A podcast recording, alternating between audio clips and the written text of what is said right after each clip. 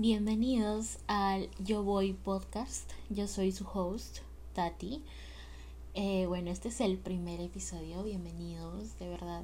Estoy muy emocionada por comenzar este podcast porque es algo que he venido soñando desde hace varios meses. Eh, todo empezó en enero cuando empecé a escuchar eh, podcast y de verdad me quedé obsesionada. Cada vez que ya estoy trabajando o salgo, siempre los escucho. Y creo que tengo bastante que, aportar y que contar por todas las situaciones que he pasado en la vida, en mi carrera, en mi trabajo, eh, en mis emprendimientos. Así que, eh, bueno, el primer...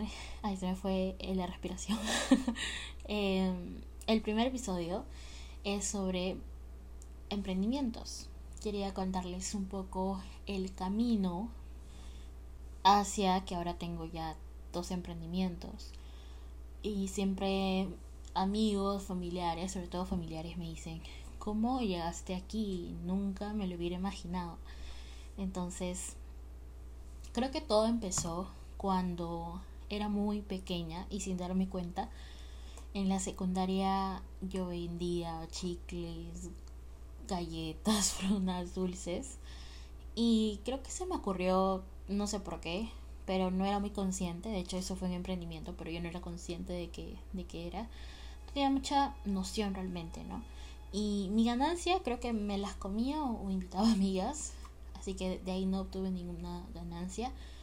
Más tarde, cuando estuve en la universidad, eh, tuve una obsesión con el maquillaje, aún lo tengo. Y sentía que era una necesidad no cubierta en el mercado peruano, porque en ese tiempo, estamos hablando del 2015, eh, no había muchas marcas locales que ofrecieran buenos, buen maquillaje, o al menos lo que estaba en tendencia en ese momento. Y solamente había eh, Saiso, Esica, y yo sentía que no con que quería un gloss, ellos no lo tenían, o quería un labial mate, ellos no lo tenían, así que empecé a investigar y me encontré con esta marca de Los Ángeles que se llamaba Color Pop, que se llama, aún sigue en funcionamiento, y las empecé a importar con las propinas que yo tenía. Eh, empecé a, comprar maquillaje y nada, estaba contenta porque sacaban colecciones cada dos semanas. Eh, llegué a un momento que tenía labiales de todos los colores. Tengo hasta ahorita sombras, paletas. Y eh, bueno, en ese tiempo paralelamente en los estudios me iba muy bien. Pero de hecho eh, logré tener una beca y por eso no podía, digamos, que trabajar porque tenía que mantener un promedio alto.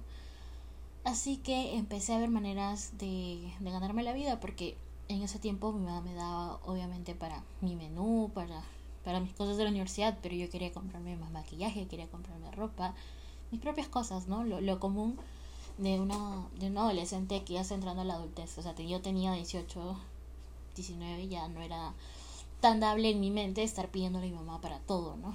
Entonces, eh, empecé a pensar cómo, cómo podía hacer eso. Y me encontré con la idea de ¿por qué no vendo, o sea, importo maquillaje para vender y a la vez lo uno a dictar cursos de maquillaje? Porque yo ya en ese tiempo eh, había visto miles de videos en inglés, de hecho por eso sé inglés, porque me vi demasiados videos de maquillaje, porque again no había, mm, digamos, o yo sentía que no había buenos tutoriales de maquillaje en español, entonces lo veía en inglés. Así que ahí fundé Tian's Makeup, eh, donde yo vendía maquillaje y dictaba cursos. Eh, entonces, digamos que me considero que soy una persona un poco impulsiva, lo que no sé si sea bueno o malo. Agarré una madrugada, me quedé creo que hasta las 5 de la mañana, creé mi página de Facebook, puse logo, precios, productos, posts. Yo, yo de verdad no sé qué tenía en la cabeza, estaba loca. Y por, por, ese tiempo Facebook era todavía muy relevante en el sentido también de ads. Yo me acuerdo que invertía la semana 10 soles, eh, 2 soles por, por día se gastaba. Y me llegaba un montón de formularios, porque también hice mi formulario, eh, un montón de formularios. Me llegaba eh, preguntas sobre, sobre el maquillaje. digamos de que estaba teniendo un buen engagement eh, en todo esto, ¿no? Pero a la par tenía lo, lo del maquillaje. En ese momento tenía aproximadamente 18 años y no me di cuenta que lo que estaba haciendo era algo muy, no sé si revolucionario, pero algo muy, muy importante, ¿no? Estaba descubriendo que era lo que me, me gustaba. Así que, bueno, empecé a dictar los cursos, yo iba a domicilio, eh, también.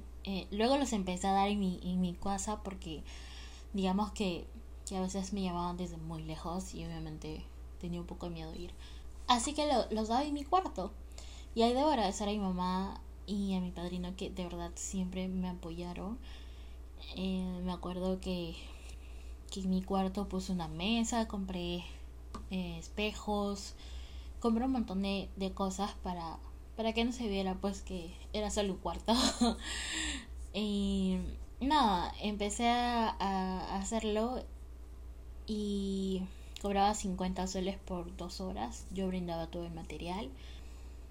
Pero en ese entonces también mis cuentas no las tenía demasiado claras porque yo era como que invertía y recuperaba, gastaba, no las tenía tan claras, no las tenía yo que sé un Excel o algo así, no. Todo era muy muy informal entre comillas, pero sí logré tener ingresos por 10 mil soles casi y ganancias creo que fue 4.500 porque sí, me pongo a pensar en todos los gastos fijos, etcétera. Yo creo que esta fue mi ganancia y en ese tiempo yo invitaba a, a mis papás a, a, comer. Ellos sabían de dónde provenía el dinero, obviamente. Eh, y empezaba ya a ser muy, muy independiente, ¿no? Eso fue casi dos años antes de graduarme, ¿no? Pero mientras la carrera avanzaba, había más responsabilidades y ya la voz se ponía más pesada, entonces ya no tenía tanto tiempo libre y bueno, elegí dedicarme a full time a mis estudios y eso lo, lo dejé de lado, digamos, ¿no? Eso hasta, bueno, el 2020, en el 2019, en diciembre yo acabo la carrera y digamos que empezaba a hacer tesis en enero, febrero, pero me tomé mi, mi tiempo ahí eh, hasta febrero del 2020 que llegó Trendify a mi vida. Trendify es un, un e-commerce, una tienda virtual donde tú puedes comprar y vender ropa de segunda mano. Eh, el one-liner, eso es lo que le llaman el, el one-liner, ¿no? Este, un día, digamos, revisando mi, mis stories en, en Instagram, veo que Stephanie, una de mis amigas de secundaria, con la que yo era muy cercana, pone imágenes o como una convocatoria de recolección de ropa, accesorios, etcétera, sobre eh, recircularla. Yo en el momento no entendía mucho, así que entré al perfil, eh, vi que era ropa de segunda mano, me gustó mucho la idea y yo creo que se quedó en mi mente por, bastante tiempo, ¿no? Y me acuerdo que me alegré un montón, incluso reposté las imágenes, me pareció una, iniciativa súper bonita, de verdad. Hasta que unos días después me escribe Stephanie por la cotización de una web. Me acuerdo que en ese tiempo eh, le di un precio aproximado porque yo en ese momento estaba trabajando ya y, y yo no hacía freelance, de hecho, ¿no? Entonces le di un precio aproximado de lo que iba a hacer y dije ya bueno de ahí veo cómo lo diversifico si contrato a alguien. O sea fue un precio así como que sin tener en cuenta nada no fue fue un precio que le di porque ya porque sí eh, luego no, no quedó en nada concreto hasta que un día me escribe y me dice este Tati puedo llamarte necesito hablar contigo y de verdad me quedé mucho con la curiosidad de eso eh, hablamos por teléfono y me propone si yo quiero entrar como una socia más a Trendify, ¿no? Que se encargará de lo tecnológico. Debo, uh, debo decir que al principio sentí mucho miedo porque era algo muy nuevo. Yo estaba en ese tiempo con mi, digamos, mi tesis, eh, mi carrera. Y, y en ese, en ese lapso entre 18 a 20 tantos años, como que no había considerado emprender nuevamente, pero porque estaba demasiado metida en lo que es mi carrera y, y los estudios, ¿no? Entonces sí sentí un poco de miedo, pero bueno, eh, igual yo avanzaba, o sea, yo soy así, yo soy como que tengo miedo, pero igual avanzo, es como que no me paraliza. Y me dice, sí, este, yo tengo otra socia y queremos reunirnos contigo para hablar y ver qué tal, ¿no? Entonces eh, hicimos una llamada por Hangouts, creo que era en ese, en ese tiempo. Y bueno, empezamos a hablar, me presentó a Yandira, eh, ella era la otra socia, no la conocía tanto. Era la primera vez que la conocía por internet. Y ahora que lo pienso, hicimos reuniones virtuales antes de la pandemia, porque esto fue un mes antes. No, así que esa noche hablamos de varias cosas. Eh, creo que la idea cada vez me convencía más y me emocionaba ser parto, parto, parte de, de algo que va a cambiar el mundo, ¿no? Eh, entonces, todas las conversaciones que tuvimos eran sobre si yo estaba segura de entrar, si sabía en lo que me metía, porque era una empresa que recién iniciaba, no había ganancias, no había inversión.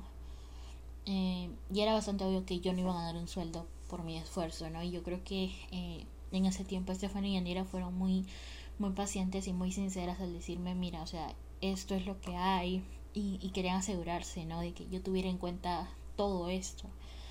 Porque obviamente no todas las personas quieren trabajar gratis, entre comillas, solo por ser socios de una empresa, porque hasta ese momento no generaba ningún ingreso. O sea, estaba como en una transición. Ya, ya tenían la web, pero era como que estaban recién subiendo las prendas.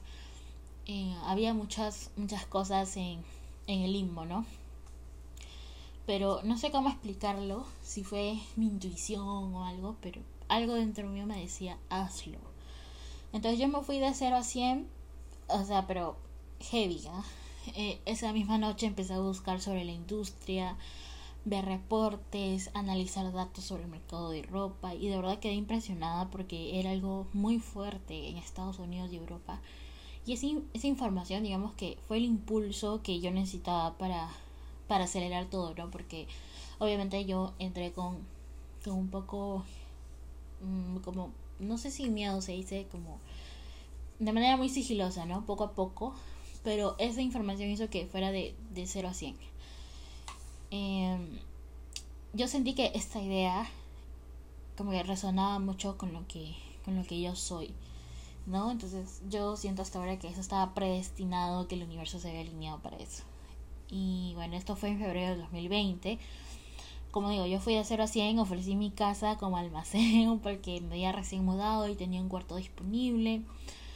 Eh, vinieron un sábado, conocí a Yandira que, que creo que hasta ahora es una de las cosas más bonitas que, que me trajo Trendify.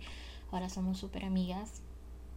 Eh, vinieron este ese, ese día con, con la ropa, que eran como 150 prendas, el rack, la cámara, el fondo.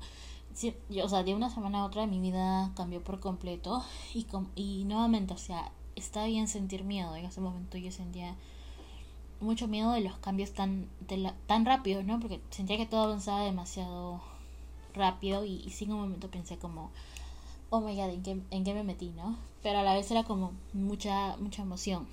Las tres trabajábamos full time y, y Trendify era como un side hustle, ¿no? Algo, algo adicional. Así que nos estaba tomando mucho más tiempo avanzar con inventario, toma de fotos. Nos reuníamos todos los sábados, pero bueno, siempre hablábamos, ¿no? Como todos los días sobre Trendify. Hasta que llegó el 15 de marzo del 2020, ese día fatídico donde se anunció lo de la cuarentena. Y bueno, yo creo que no sé, ese shock al principio fue como empezar a tomar decisiones. Nosotros hacíamos recojos presenciales. Eh, era obvio que ellas ya no iban a poder venir a mi casa para hacer el inventario. O sea, era un montón de cambios y al principio pensamos como, ah, ok, va a ser 15 días y ya luego pasará, ¿no?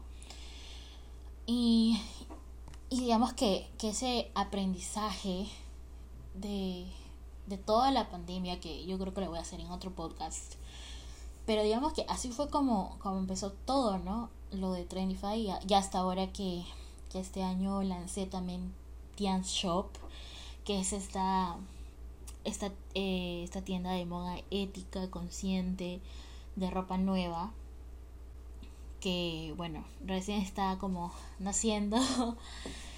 Eh, ya tenemos un primer producto y, y a la vez, o sea, siempre, siempre uno puede tener miedo. Yo hasta ahora, porque hago inversiones. He comprado una plancha, he comprado este bolsitas, no sé, todo es inversión, pero al final al final tú te tienes que sentir feliz con eso, ¿no? Y yo creo que de todo, de todo lo que hemos visto hasta ahora, de todo lo que les he contado, he podido como aprender más o menos una, una fórmula o lo que yo hago cuando quiero saber si, si esto que estoy haciendo está bien para mí o si resuena conmigo y es lo que me va a hacer feliz, ¿no? Eh, por ejemplo, eh, la pasión, ¿no?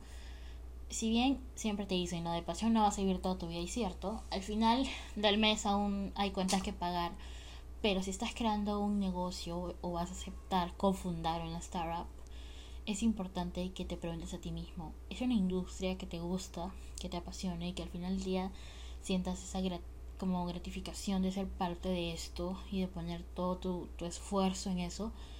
Yo creo que, que eso es un, un gran factor, ¿no? La pasión. No lo hagas porque está de moda tener un startup.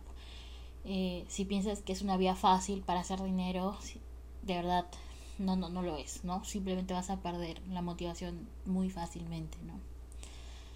Otro podría ser, por ejemplo, si pasa tu vibe check, o le podemos llamar como la intuición. Yo creo mucho en la energía de las personas, de las cosas y por supuesto de las ideas, ¿no? si es un negocio, un emprendimiento que resuena con lo que tú eres. Y yo creo que eso es como intangible, no es como que dices, ah, esto resonará o no conmigo. O sea, tú te das cuenta mientras haces eso, mientras, no sé, creas los posts para tu emprendimiento, mientras haces los videos, te sientes feliz, te sientes con cólera.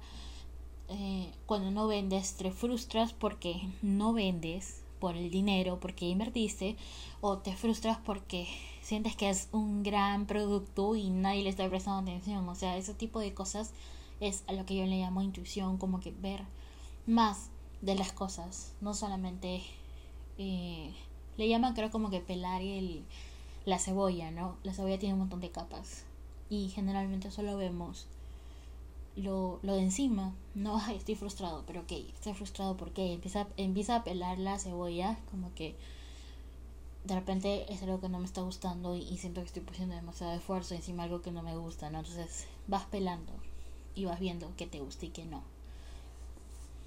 También es importante que eh, pienses bien antes de entrar a, como socio de una startup y veas si con quienes tú te vas a asociar son de tu agrado o al menos eh, si sientes que vas a soportar buenas y malas experiencias porque dentro de, de un negocio hay cosas buenas, hay cosas malas, hay mucha frustración, hay, es un camino no difícil, pero sí en el que en el que debes poner a prueba muchas cosas, ¿no? El trabajo en equipo, etcétera.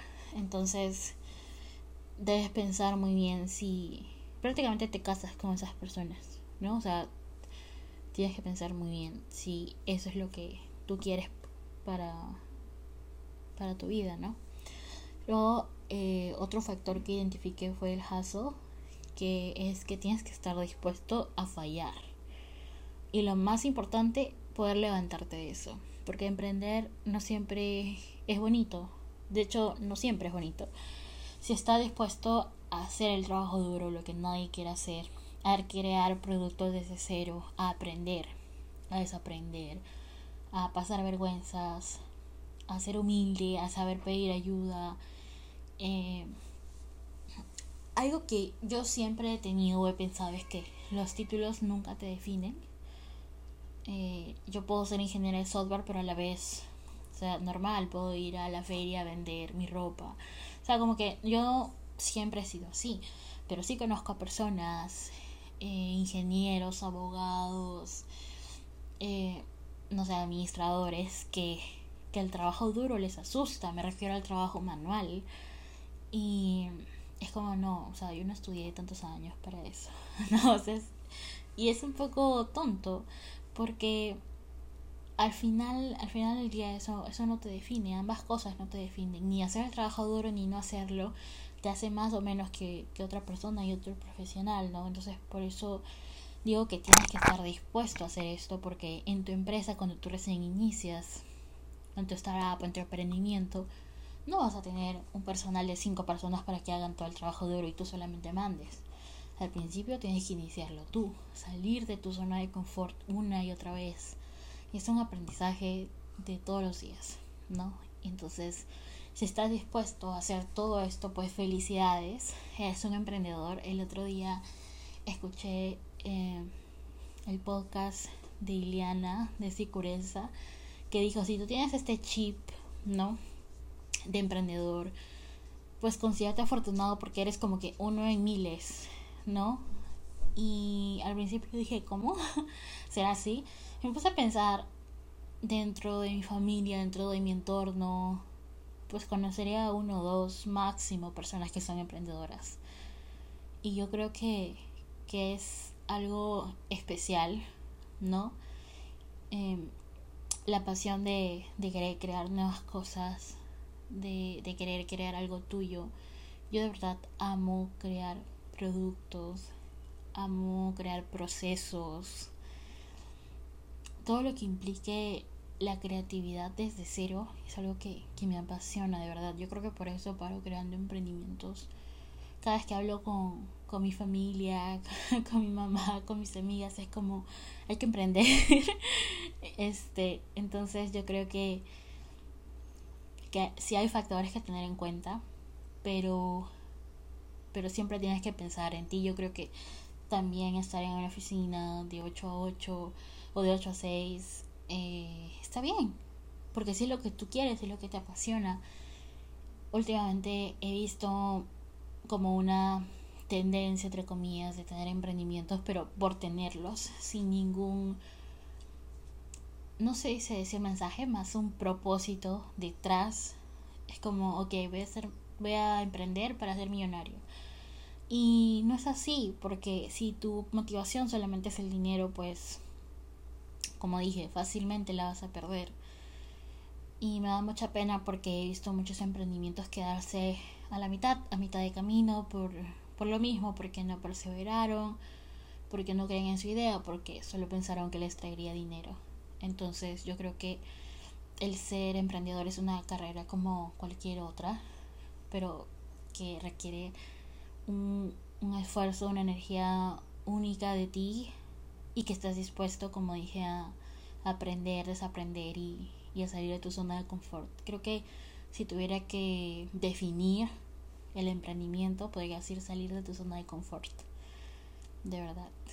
Eh, bueno, no sé cuánto haya sido en minutos este podcast. No creo que se alargue tanto mi primer episodio. Pero estoy muy feliz. No sé si se me nota la emoción en mi voz. Eh, de hacer este podcast. La verdad que espero que con este episodio les haya ayudado, aunque sea un poquito. Y me gustaría que, a ver, ¿cómo me pueden indicar qué temas sigo? Bueno, no, creo que voy a hacer mi lista de temas. Y no sé si le voy a hacer una página a mi podcast. Creo que no. Es que la verdad, siento que tengo muchas páginas de Instagram para para mis cosas. Así que creo que esto lo voy a poner en Tians Shop, en el Instagram de Tians.shop. Es Tians.shop. De verdad estoy, pero. es que tengo. Tengo el Instagram de Trendify, tengo mi propio Instagram, tengo el Instagram de, de Tians. A ver, voy a verificarlo. Tians Shop. Sí, es tians.shop. Eh, ahí lo voy a poner para que me comenten debajo de, de un reel que voy a subir si es que quieren o qué tema quieren que toquen en la próxima edición. De hecho tengo muchos temas, como ven, eh, tengo muchas, he pasado muchas experiencias, tengo muchos hashtag storytimes para, para hacer. Así que espero que hayan disfrutado este. Nos vemos en el siguiente episodio. Cuídense mucho, los quiero. Hasta la otra semana. Bye.